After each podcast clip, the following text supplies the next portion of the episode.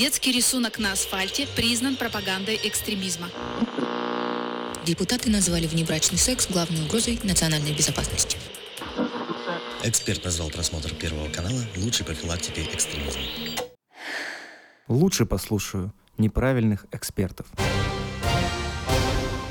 Слушайте подкаст и погружайтесь в мир насилия, тотального контроля и пропаганды вместе с неправильными экспертами. Всем привет! Сегодня неправильные эксперты попытаются вас завербовать или вовлечь в прослушивание подкаста. Мы будем говорить про вербовку и насколько это важно для культов. Кто участвует в вербовке и как обычно это происходит. Ведь есть культы, где нужен постоянный поток неофитов, а есть другие, где большая текучка, есть там, где места освобождаются, если только кто-то переместился на другой энергетический план или пошел кормить червей. А еще мы поговорим про нас, обывателей, в чем наш ценный ресурс и почему саентологи называют нас мясом. Прокручивать воронку вербовки сегодня с вами будут многократно завербованные и отходившие более 700 часов разные секты социальный психолог и консультант по выводу людей из сект и радикальных организаций Михаил Вершинин, это я, представитель четвертого уровня алмазной табуретки ложи социологии и изучающий проблемы радикализма и медиаинформационной безопасности Сергей Бредихин. Всем привет, главный вербовщик секты социологов с нами. Сгусток тьмы и несчастья для неистинно верующих, религиовед, изучающий агрессивные субкультуры Елизавета Щетинина.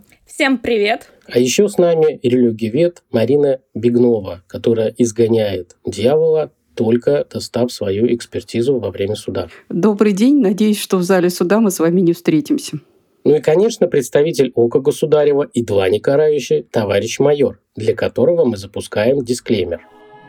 Все материалы для данного подкаста взяты из открытых источников. Мнения ведущих носят субъективный и личный характер, без цели оскорбления или нанесения вреда деловой репутации и вашей вере – Некоторые высказывания могут вас расстроить или не соответствовать вашей религиозной картине мира. Во время передачи обсуждаются запрещенные в РФ деструктивные секты и нежелательные организации, а также особенности их вербовочной деятельности. Если вам нет 18 лет, то этот выпуск точно не для вас.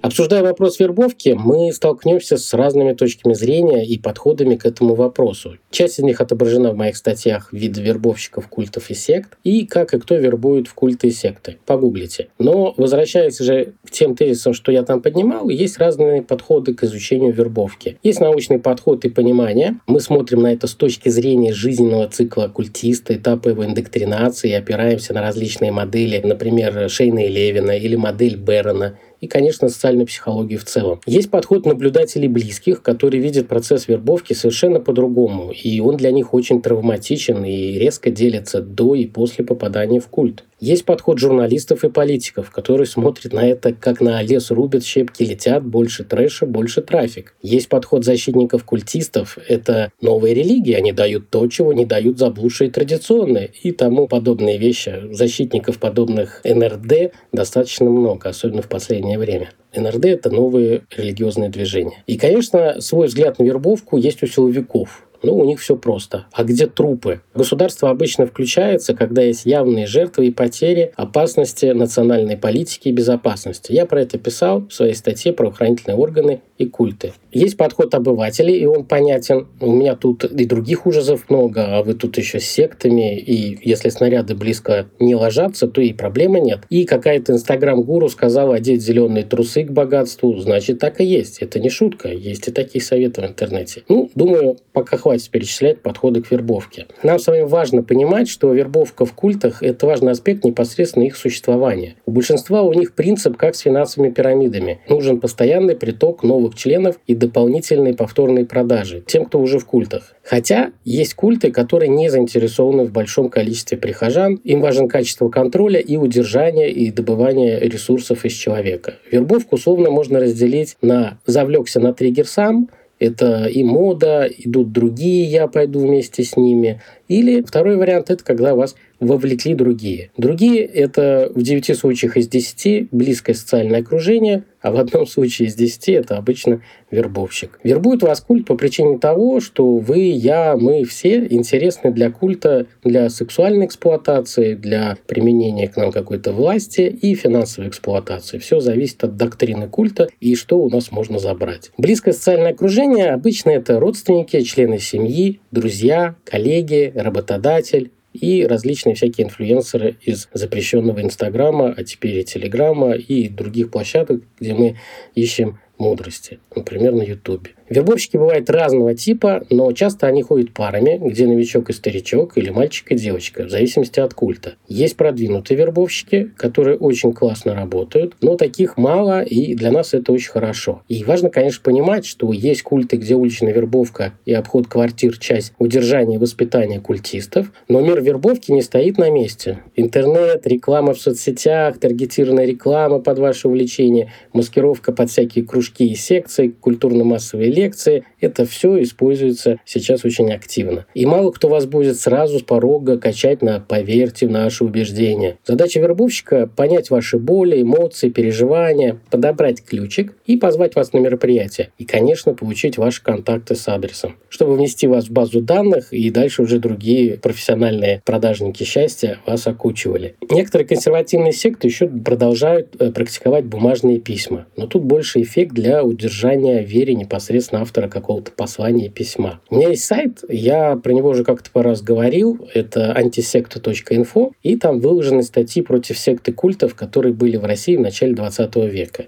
И я вам очень рекомендую почитать описание десятков методов вербовки россиян, и вы будете поражены, как культы тогда и, можно сказать, и сейчас активно используют методы личных продаж, нетворкинга и вовлечения. Статья называется «Современные способы сектантской пропаганды». Только этой статье больше 100 лет. 110 или 111, если не ошибаюсь. Михаил, а вас самого когда-нибудь вербовали? Вербовали и много раз. Я очень люблю тему вербовки и активно ее изучал как социальный психолог. Находил больше 700 часов и ходил достаточно в различные секты, просвещался, получал контакты Бога и взаимодействовал с представителями различных полусвятых, полуподпольных структур, назовем это так. И большая проблема, когда мы попадаем в культы, это не всегда связано с качеством их вербовки, а может быть связано с тем, что мы приучены так, что нам тяжело говорить «нет». Или различные уловки, которые они используют. Ах, обмануть меня не трудно, я сам обманываться рад. Да, именно так. То есть, ну, например, в Айспринге очень любят делить ответственность за вербовку на целую группу. И если не вытягивает вся группа, то будут наказаны все, коллективная ответственность. И вот, например, группа на себя берет ответственность за вербовку там 100 или 200 человек, и если они это не выполнят к определенному сроку,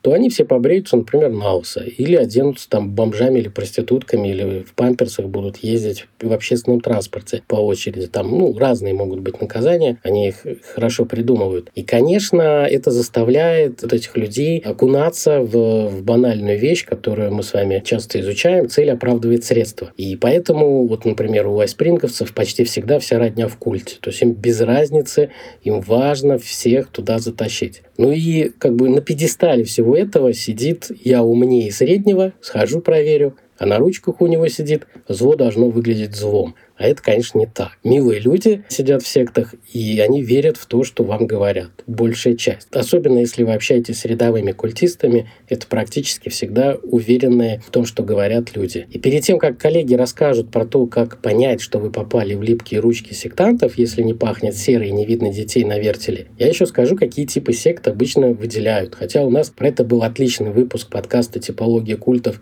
и социальных ролей в секте». Записывали мы его с Мариной Бегновой. Ну, условно, есть культы, которые относят к религиозным и духовным культам, которые сосредоточены на религиозной догме, духовной какой-то практике, либо создают свою собственную религиозную атрибутику обряда догмы, либо интерпретируют по-своему подходы традиционных религий. Есть различные полуполитические группы, там очень много террористических, радикальных и авторитарных организаций, которые преследуют инакомыслящих по политическим мотивам. И у них все очень просто. Мир чистый, нечистый, мы и они. Есть так называемые психокульты.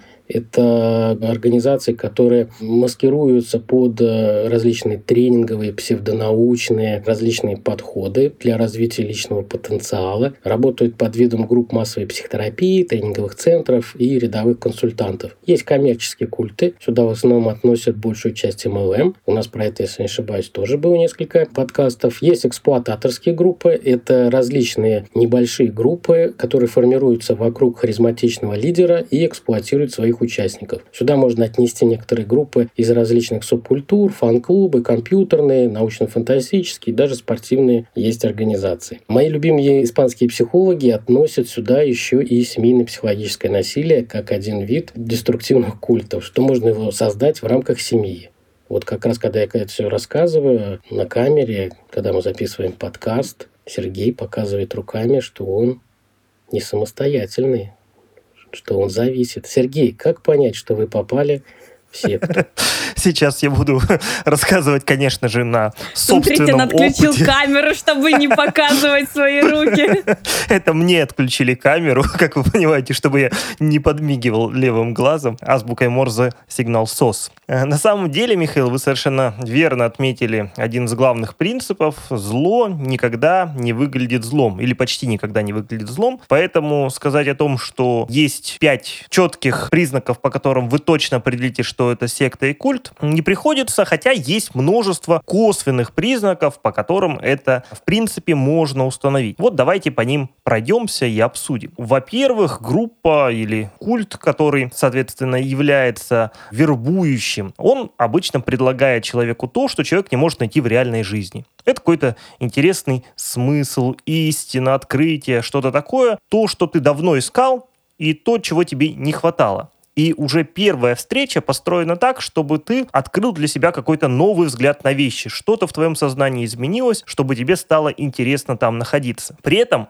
обычно мировоззрение таких групп, оно достаточно простое в том плане, что оно открывая для тебя с новой стороны какие-то вещи, которых ты раньше не замечал. И через это объясняет любую твою проблему. И вот ты уже смотришь на мир другими глазами. При этом обычно довольно тяжело составить точную характеристику группы.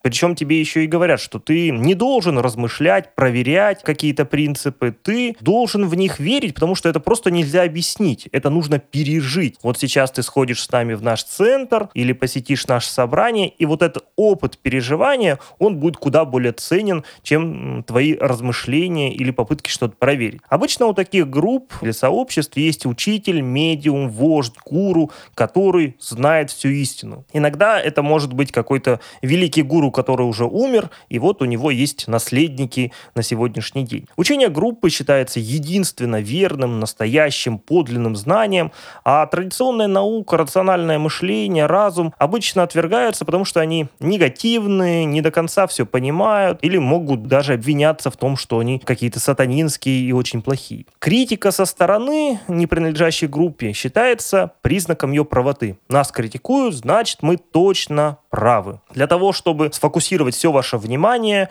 может объясняться, что мир катится катастрофе, и только группа знает, как спасти этот мир. Потому что группа — это, в принципе, некая элита, а остальное человечество тяжело больно и потеряно, поскольку оно же не сотрудничает с группой и не позволяет себя спасти. Соответственно, ты должен немедленно присоединиться к такой группе. Постепенно группа начинает ограничивать тебя от остального мира, например, одежда, пища, особым языком, четкой регламентацией межличностных отношений и желает, чтобы ты разорвал свои старые отношения, так как они препятствуют твоему развитию. Может также регламентироваться твои отношения с противоположным полом, тебе начинают подбирать партнеров, поскольку с точки зрения группы есть более подходящие тебе. Все твое время начинает наполняться заданиями. Это могут быть продажа книг или газет, вербовка новых членов, посещение курсов, медитации и так далее, и так далее. Задача группы сделать так, чтобы вся твоя жизнь стала подчинена ей. Поэтому тебе становится практически невозможно оставаться одному, чтобы подумать и осмыслить, что происходит. Кто-то из группы всегда рядом с тобой. А если ты начинаешь сомневаться, что обещанный успех не приходит, то виноват в этом оказываешься ты сам, потому что ты недостаточно старался, недостаточно много работал над собой или слишком слабо верил. Это у них как раз называется методом сэндвича. То есть, когда они тебе дают э, наставничка, который за тобой ходит чуть ли не в туалет даже, и постоянно тебе переводит с их птичьего языка на твой неофитский, чтобы ты понимал и копировал модели поведения. Ты должен соответствовать правильной модели поведения. Правильная модель поведения обычно это слушай, что тебе говорят, не сомневайся, ты сейчас в гостях. Совершенно верно. И в итоге группа требует абсолютного беспрекословного соблюдения своих правил, дисциплины. Почему? Потому что это единственный путь к спасению.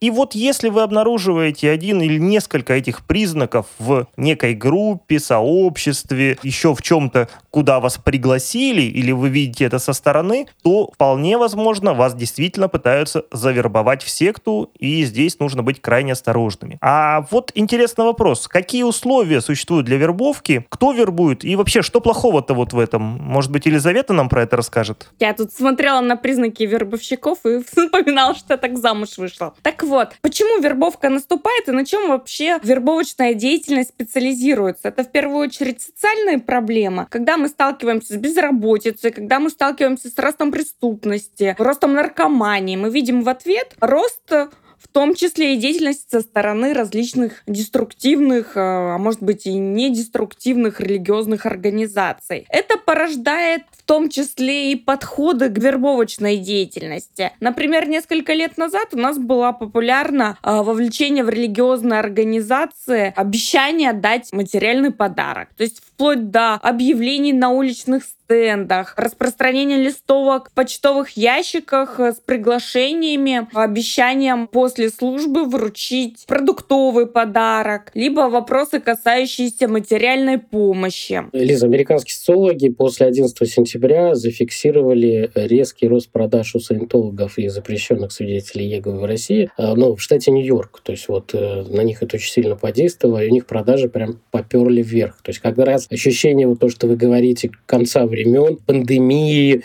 вот, э, неуверенности во всем, неуверенности в правительстве подталкивает вербовку и вовлечение граждан в подобные организации. Социологи тоже отмечают. Да, мы сейчас тоже отмечаем, что у нас есть рост этих организаций, рост со стороны вербовочной деятельности, усиление различных каналов и механизмов воздействия. Но с одной стороны, да, это социальные проблемы, с другой стороны, когда социальные проблемы у нас уже переходят психологические проблемы, мы неоднократно рассуждали о вопросах, связанных с моральной паникой. И вот еще один механизм, связанный с вовлечением. И тут нам обещают новые миры посмертно, новые космические переходы с учетом покупки различных и биологических добавок, и использования психофизических практик, и вступления в общину, и переезд из города, который разлагает, в новые земли, которые помогут нам возродиться. То есть метафизические вопросы рождают абсолютно другой уровень вовлечения и новый рост вербовочных практик. Третий уровень — это, наверное, уровень, связанный с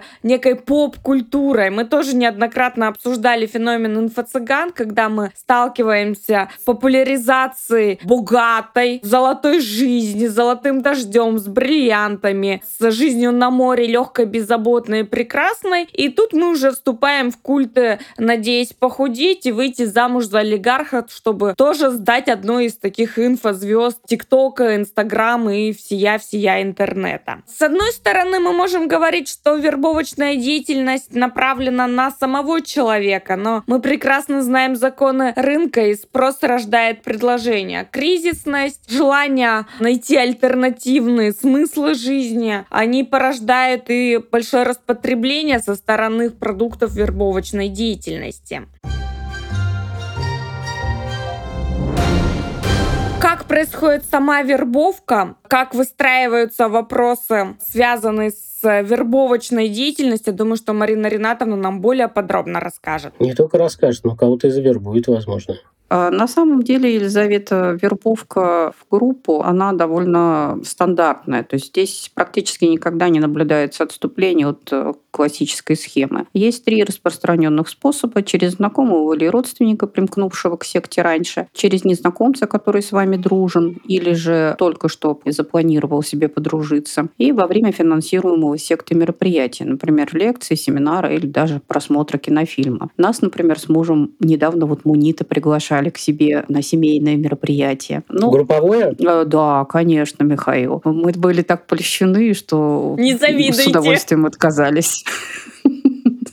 Но вообще, кстати, вот не знаю, как вы, а я лично объектом вербовки тоже была неоднократно, но, наверное, это не сегодняшний разговор. Давайте вернемся, собственно, к этапам. Этап первый. Вас должны соблазнить. Я понимаю, что это звучит очень красиво, и многие сейчас подумали, вау, как здорово. И на самом деле первый этап очень приятный. Вы окунаетесь в теплую, сердечную атмосферу группы, вас окружают заботой и вниманием, вам искренне рады, вам постоянно повторяют, как здорово, что вы сегодня пришли. Мы так рады, что здесь находитесь именно вы. Вы красивый, вы очень нужны нашему будущему. Вот вы знаете, я прямо сейчас чувствую себя в начале наших переговоров о очередной записи подкаста.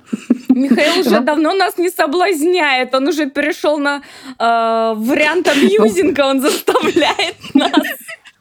Слава Михаилу! Вы уже поняли, какая теплая атмосфера царит на наших записях. Итак, вам предлагаются простые, доступные и очень привлекательные ответы на самые сложные вопросы вашей жизни. У вас прямо открываются глаза. Вы думаете, боже, почему я не знал этого раньше? Как я мог проходить мимо таких приятных и замечательных людей? Как будущему члену религиозной группы вам гарантируют счастье, свободу, знания, которые недоступны никому другому. И обычно на этом этапе вы начинаете очень ярко ощущать контраст между той теплой дружеской атмосферой, в которую вас вовлекают ваши новые друзья или даже э, человек, который начал за вами ухаживать и оказывать вам явные знаки внимания, и между окружающим миром, в котором, конечно же, вас далеко не все любят. Безусловно, э, этот мир по отношению к вам чрезвычайно холоден и в общем и целом угрожает вам различными неприятностями. Здесь есть еще один интересный момент. Дело в том, что поскольку рецепты, которые предлагают большинство новых религиозных движений, достаточно простые, то, соответственно, вы очень четко ощущаете вот эту разницу. Здесь перед вами яркая, светлая дорога, такая, пусть и вымощенная желтым кирпичом отчасти, вот, а, а окружающий вас мир, он холодный, враждебный и требует от вас множества э, неоднозначных решений. В общем и целом, конечно же, этот контраст играет на пользу любой секте. На втором этапе вам говорят о том, что необходимо, конечно же, что-то сделать. То есть э,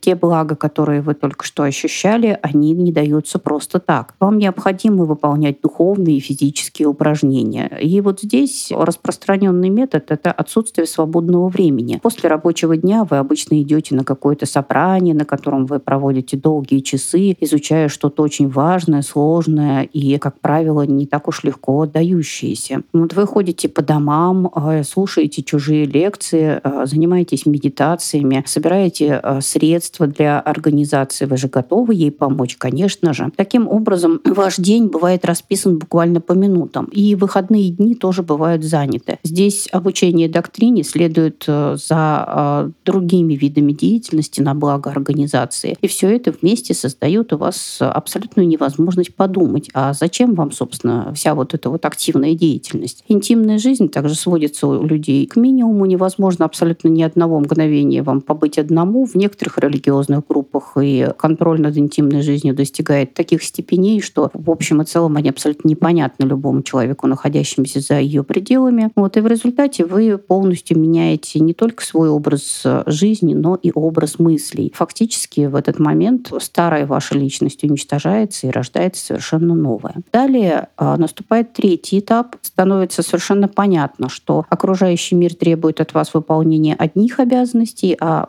религиозное движение, которое вас столь активно поддерживает и которому вы отдаете все силы, хочет совершенно другого другого. В этой ситуации вы вполне понятно оказываетесь перед выбором продолжать дружбу с теми, кто так тепло вас принял, с теми, для кого вы уже так много сделали, или же э, вернуться обратно туда, где вас не очень хорошо понимают. Более того, не понимают ваши новые увлечения. И естественно, что сделать такой выбор вам, конечно же, помогут. Э, вам обязательно расскажут о том, что мир вокруг вас плохой, что он кишит просто разнообразными соблазнами, которые должны увести вас от духовного пути и света светлого будущего. Ну, естественно, в большинстве случаев люди выбирают именно этот вариант. Тем более, что родственники, как правило, друзья, они перестают вас понимать, они перестают с вами общаться. Очень часто на этом этапе у людей портятся отношения, потому что родные просто не понимают, почему вы поступили так или иначе, или, скажем, ну, представьте, что вы собрались отдать свою квартиру секте. Естественно, что те, кто проживает с вами на одной жилплощади, вас явно не поймут. У нас про это есть отдельный выпуск подкаста, где мы обсуждали разные методы вывода людей из сект. Кому интересно, послушайте. А, да. И в итоге группа, она тоже не сидит сложа руки. Как правило, для этого этапа характерны попытки переместить вас с одного места на другого. Ну, классически это то, что есть у мунитов. То есть человека могут отправить работать в другую страну на довольно долгий срок. Или, например, у алтайского ашрама, да, который практиковал перемещение с одного буквально конца страны на другой. Лично у меня было пара таких визитов э, родственников, которые искали своих пропавших детей и даже братьев и сестер, которые как раз вот э, вместе с алтайским ашрамом начали, так сказать, кочевую жизнь. Один нашелся аж на Дальнем Востоке. В общем и целом все это достаточно четко мотивировано и не вызывает у вас абсолютно никаких подозрений. Но, тем не менее, разрыв с семьей, друзьями на этой стадии происходит практически всегда. Четвертый этап – это попытка сделать возвращение к нормальной жизни абсолютно невозможным. Как правило, если вы переехали в другой город, у вас там нет знакомых, нет друзей, у вас постараются забрать документы под каким-то благовидным предлогом. У вас не будет средств для того, чтобы покинуть то место, в котором вы живете. Часто очень на этом этапе вскрывается тот факт, что на вас есть уже какой-то компрометирующий материал, который абсолютно ну, невозможно обнародовать, и это приведет, конечно, к негативным последствиям. Очень часто внутрибрачные отношения таким образом разрушаются, потому что жене начинает внушать, что этот муж ей не подходит, мужу, соответственно, что в религиозной группе есть женщины гораздо более привлекательными. И, кстати, кстати, вот пока я работала с обращениями граждан как раз вот по этому вопросу, вы знаете, большая часть обращений приходила как раз от, не даже не от родителей, а именно от супругов. Причем замечали они это достаточно поздно, как раз когда все доходило именно до четвертой стадии, когда уже становилось понятно, что любимый в прошлом человек, он стремится разорвать всяческие связи и э, даже вполне возможно уже создал, э, так сказать, новую семью. Соответственно, при помощи жесткой дисциплины, явных и завуалированных угроз и несоответствия соответствие того, что вы можете тем требованиям, которые к вам предъявляет группа, у человека воспитывается чувство величной вины перед группой, чувство собственной беспомощности, э, страха оказаться каким-то не таким, оказаться вне группы. И естественно, что в большинстве случаев э, люди просто-напросто теряют возможность уйти из той э, структуры, в которой они находятся, ну, благодаря вот этим всем чувствам. Я понимаю, что когда вы сейчас слушаете эти тезисы в моем исполнении, вам кажется, боже мой, что такого? Вышел, закрыл за собой дверь и пошел в нужном направлении. Но это тогда, когда вы свободны, когда у вас есть работа, крыша над головой, когда у вас есть близкие друзья, к которым вы можете обратиться за помощью. А человек, которого секта старательно изолирует от окружающих, а иногда делает даже и соучастником в каких-то не очень хороших делах, в результате которых могут возникнуть проблемы с законом, этот человек находится в совершенно другой ситуации. Он абсолютно дезориентирован. Он не в состоянии принять какие-либо решения, потому что все то, что он знал до поступления в эту религиозную группу, он считает ложным, а новых ориентиров и маяков, кроме самой группы, у него просто нет. Плюс, Марин, еще внедряют же очень много э, страшных страшилок, э, историй неуспеха. Те, кто покидают организацию, их э, сбивает машина, попадает молния, у них скисает молоко, и огромное количество жутких вещей с ними происходит. То есть у них фобия на выход формируется. Это да. И вот этот метод, он работает и с ситуацией выхода выхода, когда вы постоянно слышите страшные рассказы, страшные истории о тех людях, которые вышли из группы. Или даже вот все те истории, которые, например, мы с вами видим на так называемых стенах в интернете, да, где рассказывается о людях, которые пытались покинуть санитологию и так далее, они тоже используются в этом же ключе, потому что их можно пересказать и иначе, да, что человек, который пытался покинуть организацию, он умер, погиб, подвергся каким-то страшным наказаниям, и вот это все в целом, оно как раз способствует формированию упомянутой Михаилом фобии. Я несколько лет назад консультировал группу людей, которые решили покинуть культ. Вернее, консультировал одну даму, она потом подтянула часть людей, которых она туда сама завербовала. Ей было тяжело уходить из культа.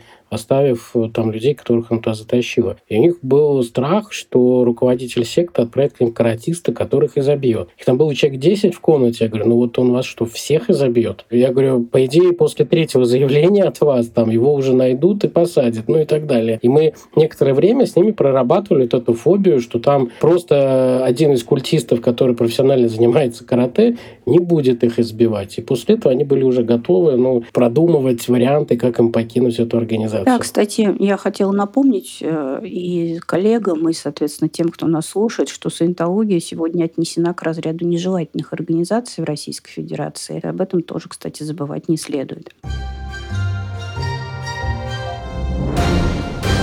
У нас есть один очень популярный миф, которому подвержены даже мои коллеги. Я практически всегда слышу, ну что там, все, кто попадает же просто слабаки или не очень умные люди, или которые, у которых нет образования. Но на самом-то деле умный человек в секту, конечно же, никогда не попадет. Вот мне бы очень хотелось, Елизавета, чтобы вы нам кратко сказали о том, насколько действительно это все связано со слабостью характера или низким интеллектуальным уровнем, или же все-таки это действительно миф и в общем и целом достаточно такой, э, я бы сказала, сказала, негативный. Надо короче было сказать. Лист такие, какой попадают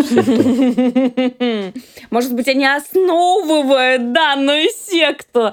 Но, Михаил, до вас мне еще учиться и учиться. Здесь же вопрос не в том, что умный в секту не пойдет, умный секту обойдет. Здесь вопросы и миф связаны с тем, что, в общем-то, зачастую многие считают, что милые бабушки, приглашающие на религиозные собрания, не несут какой-то опасности опасности в жизни, ни в политической ситуации. И вообще вопросы, связанные с религиозными организациями, это вопрос, связанный исключительно с безопасностью и с практиками, в которыми занимаются те, у кого очень много свободного времени. Кстати, когда мы говорим про вопрос, связанный с вербовкой а, в семейных отношениях, когда один из партнеров попадает в религиозную организацию, зачастую это партнер жена, так как женщина не более, я не могу сказать, что обладает большим количеством свободного времени, но эмоционально более гибким. Так чем опасны данные организации? В первую очередь это политизация деятельности, в том числе в рамках имеющихся связей с правительствами или специальными службами ряда других стран. Да, многие говорят о том, что это неправда, это сектовеческие заговоры, но многие организации так или иначе выполняют не только духовно-нравственные задачи. Вторая задача связана с коммерциализацией деятельности. И зачастую если мы просмотрим интернет-культы, феномен инфо-цыганства и э, таких квази-религиозных организаций, то мы здесь увидим как раз доминант в контексте коммерциализации. Купи тренинг, перейди на следующую ступень развития, подпишись на наш закрытый телеграм-канал, переведи деньги на Киви кошелек. Михаил Валерьевич, кстати, до этой стадии еще не дошел. Пренебрежение законодательством Российской Федерации, например, организация миссионерской деятельности в образовательных учреждениях. Это личная моя боль. Приверженность экстремистским методам и целям. А, например, провозглашение одной из целей деятельности своей организации установление теократического устройства государства, создание и распространение экстремистских материалов. Здесь я не буду приводить названия запрещенных экстремистских религиозных организаций, но но тем не менее на базисе религиозного очень легко выстроить культ, который будет, в общем-то, выступать э, доминирующим не в контексте теологических вопросов, а в контексте конкретно экстремистской группировки. Использование методов и технологий физической, психологической эксплуатации, например, принуждение к бесплатному физическому труду на благо организации, запреты на определенные виды лечения, о чем Марина Ринатовна ранее уже проговаривала. И последнее, о чем важно проговорить, это узурпация и вторжение в права и свободы личности. Например, через разрушение семейных связей незаконный сбор персональных данных, манипуляции. Очень часто мифологизируя религиозные организации в целом или мифологизируя вред или опасность со стороны сектантских организаций, об этом забывают. Опять-таки вернусь к своему тезису, который я с самого начала подкаста говорила. Ах, обмануть меня не трудно, я сама обманываться рад. Поэтому нет конкретной аудитории, кто не может попасть в эти организации. Зачастую попадает туда эти внешние опасности, внутренние опасности, угрозы мы не видим, потому что мы вовлечены и получаем удовольствие. Да, действительно так. Культ может попасть совершенно любой человек, и мы с вами можем попасть. Все зависит от условий. Попадают в культ люди, которые в какой-то момент подвергаются страстями, как бы сказал бы батюшка какой-нибудь. То есть эмоциональный дисбаланс. В культах специально используют эти качели эмоциональные, чтобы мы всегда были в состоянии, когда нам очень хорошо или когда нам очень плохо. Мы должны быть встревожены, и когда мы сильно эмоционально расшатаны, это может быть и позитивное расшатывание, там элемент счастья какого-то, то мы критически хуже мыслим и готовы идти на какие-то маленькие одолжения. Дальше врубаются различные когнитивно-поведенческие штуки, как получив что-то маленькое в ответ, мы готовы дать э, согласие на что-то более значимое. Почитайте классические эксперименты со студентами в США, которых угощали там бесплатным стаканчиком Кока-Колы, а потом просили посетить какое-то занятие. Там, и какой процент был те, кто соглашается. Да, действительно,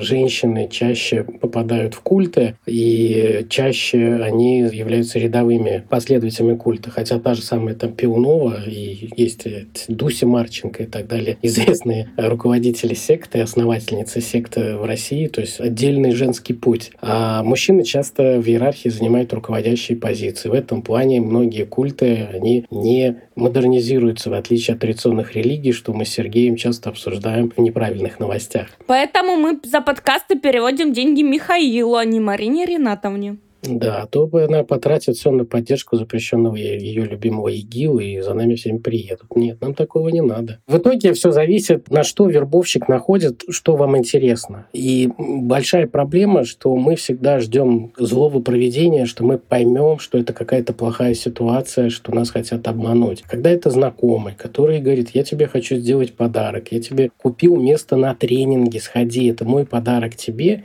мы не можем сказать «нет, мы идем». Или когда кто-то рассказывает, что вот у него есть обязательства перед группой, и он э, должен как бы познакомить несколько знакомых со своими увлечениями и хобби, просит тебя прийти. Вся вербовочная деятельность, она не носит явного характера. И понять, что кого-то завербовали в культ, достаточно сложно. Только если он э, вас куда-то зовет пойти, и это не кино, театр там или кафе, или он начинает заниматься морализаторством, рассказывать вам, что вы неправильно живете, или что он начинает рассказывать, что он обладает какими-то секретными важными данными, которые позволяют спастись человечеству. Ну, там совершенно разная может быть упаковка. Очень важно, как мы это говорим и в других наших выпусках, узнавать подробности. А кто будет? А как называется? А адрес какой, а как называется организация, кто ведущий, и гуглить, гуглить.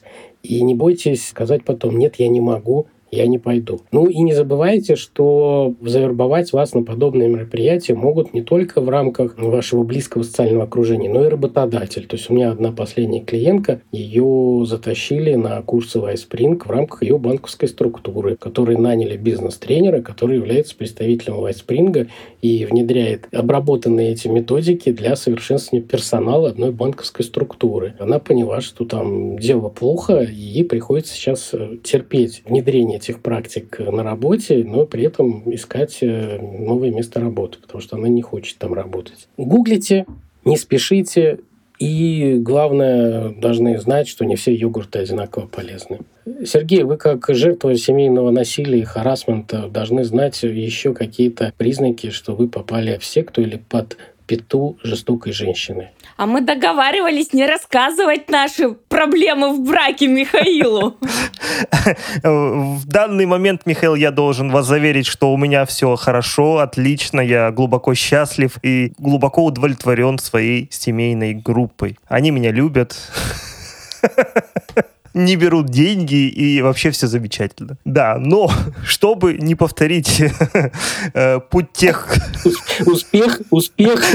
Успешный успех тех, кто вовлекся не в те группы. Есть некоторые правила, часть которых вы уже назвали, но есть и другие. Во-первых, очевидный момент, не надо вступать в диалог с проповедниками, которые подходят к вам на улице или в каком-то другом месте и предлагают посетить какое-то собрание. В такой ситуации самое лучшее не вступать в дискуссии, тем более не пытаться отстаивать какие-то свои религиозные убеждения, кого-то переубедить. Скорее всего, эти люди куда более опытны в ведении подобных дискуссий, чем вы, и скорее они вас переубедят, чем вы их. Если вам предлагают листовку, брошюру, журнал, книгу религиозной направленности, поблагодарите и вежливо откажитесь, потому что вряд ли она вам будет настолько полезна, сколько вы сможете за нее отдать впоследствии. И не только денег, но и личного времени, здоровья и всего прочего, о чем мы говорили. Прежде чем вы решитесь посетить какое-то религиозное собрание или собрание с неясной направленностью, сто раз подумайте, зачем вы туда идете, кто вас туда приглашает и с какой целью, и постарайтесь узнать об этом собрании как можно больше. Посоветуйтесь с друзьями, родственниками, с близкими людьми.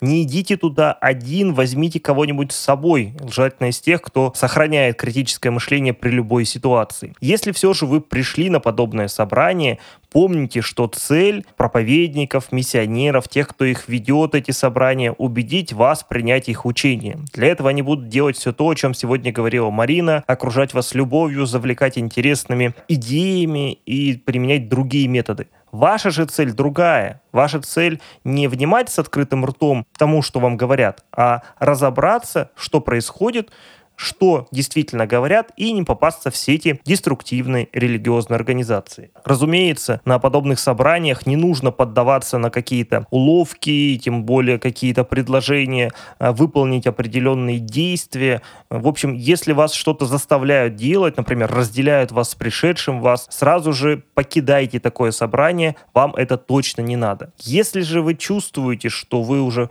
посетили какую-то группу и снова приходится ее посещать, но вам этого не хочется делать, а вас так или иначе заставляют, или вам трудно покинуть какую-то группу, здесь нужно обращаться к правоохранительным органам, не стесняться этого делать и находить помощь. Если не правоохранительные органы, то как минимум психологи, которые помогут разобраться, что происходит, и дадут вам какое-то правильное решение и правильный совет. Выводы у нас, как всегда, однозначны. Сохраняйте критическое мышление, когда вас куда-то приглашают, когда вам дают бесплатные листовки, а может быть и платные психотренинги. Чудес не бывает, нужно много трудиться, не бойтесь обращаться к специалистам, будьте внимательны к себе, к своему ментальному здоровью, а также к своим близким и к ментальному здоровью близких. Это важно, это нужно. Если вы столкнулись с ситуацией, связанной с вовлечением в различные деструктивные культы, есть горячая линия «Скажи экстремизму нет», ее можно найти, в браузера «Горячая линия экстремизму нет» и сообщить сообщите на данную горячую линию свою проблему. Сами свяжутся специалисты постараются вам помочь. Но Критическое мышление, как первичная профилактика, поможет нам сохранить в том числе и рассудок. Многие не знают, но еще есть одно отличие для тех людей, которые попадают в культы. Гуманитарии тяжелее туда вовлечь, потому что мы более гибкие, мы наелись философии, мы наелись истории, и у нас наша Вселенная такая достаточно многообразная. Мы готовы к противоречиям, или, скажем так, больше готовы к противоречиям. Хотя также нас могут и завербовать. А вот представители негуманитарных наук, они э, часто сталкиваются с тем, что не могут объяснить какой-то феномен и не могут понять, э, как это происходит с помощью как бы, э, своих подходов, там, не знаю, физики, химии или математики, и чаще капитулируют. Вот чтобы этого не произошло, или чтобы вы лучше поняли тему вербовки, мы вам рекомендуем определенные книжки. Например, книжки бывшего культиста и специалиста по выходу из США Стивена Хассона «Освобождение от психологического физического насилия, и вторая его книга «Противостояние сектам и контролю над сознанием». Книги простые, их можно отнести к научпопу, но там есть интересные, хорошие советы и практики. Отличный сборник под редакцией Евгения Волкова «Исцеление от рая. Реабилитация и самопомощь при социальной зависимости». Очень хорошие и полезные статьи, которые пригодятся вам в работе с пострадавшими. Неплохая книга Анны Сандер Моен, мы про нее уже говорили несколько раз в подкасте, «Секта в доме моей бабушки», где она описывает, как росла в семье, где секта доминировала. Отличная книга американского исследователя распространения заражений. Это врач, эпидемиолог и он же бывший инвестиционный банкир Адам Кучарский. «Законы эпидемии. Как развиваются и почему прекращаются эпидемии, болезни, финансовые кризисы, вспышки насилия и модные тренды». Книга будет полезна, чтобы понять, как вот эти глупые идеи заражают людей. Отличная свежая книга, и спасибо Лизе и Сергею, то, что они мне в свое время подарили, э, Дэймона Чентола «Законы социального заражения. Семь стратегий изменения общественного мнения и поведения». Там очень свежее исследование 2018 года. Социальным психологам очень рекомендую. Классические книги Роберта Челдини, одного из самых известных социальных психологов, можно сказать, на планете. Это труд нескольких авторов «Социальная психология». И вторая книга «Психология согласия». Спорная, неоднозначная книга американского филолога Аманда Монтел «Сила культа. Что делает человека фанатиком и как этого избежать». Но там интересные кейсы, как вовлекают различные фитнес-культы и рассказывают, как используется семантика. Я думаю, Марина и Елизавета ее книгу все-таки в этом году разберут и расскажут, что там хорошего, что там плохого. Надеюсь, они успеют это прочитать к следующему Новому году. Мы учимся читать, Михаил, Хорошо. учимся. И есть статья, которую я давно написал, «Токсичные тренинги или как не попасть к мошенникам». Там пошагово все написано, что нужно делать, как проверять всевозможные тренинги, чтобы снизить риск туда попасть. Ну и самое важное, берегите себя и своих близких, будьте внимательны, будьте чуть-чуть параноидальны, как мы неправильные эксперты. Помните, что зло никогда не выглядит как зло. Не бойтесь потерять, не бойтесь говорить «нет», потому что лучше не посетить деструктивный тренинг и потерять деньги, чем потом выбираться из секты и чинить свою крышу. А не верьте никому, даже нам, но не пропускайте ни одного выпуска нашего подкаста, а то ваша карма стухнет, и как вы будете дальше существовать? С вами были неправильные эксперты Михаил Вершинин, Лизавета Щетинина, Сергей Бредихин и Марина Бегнова. Пока-пока. Пока-пока. До свидания.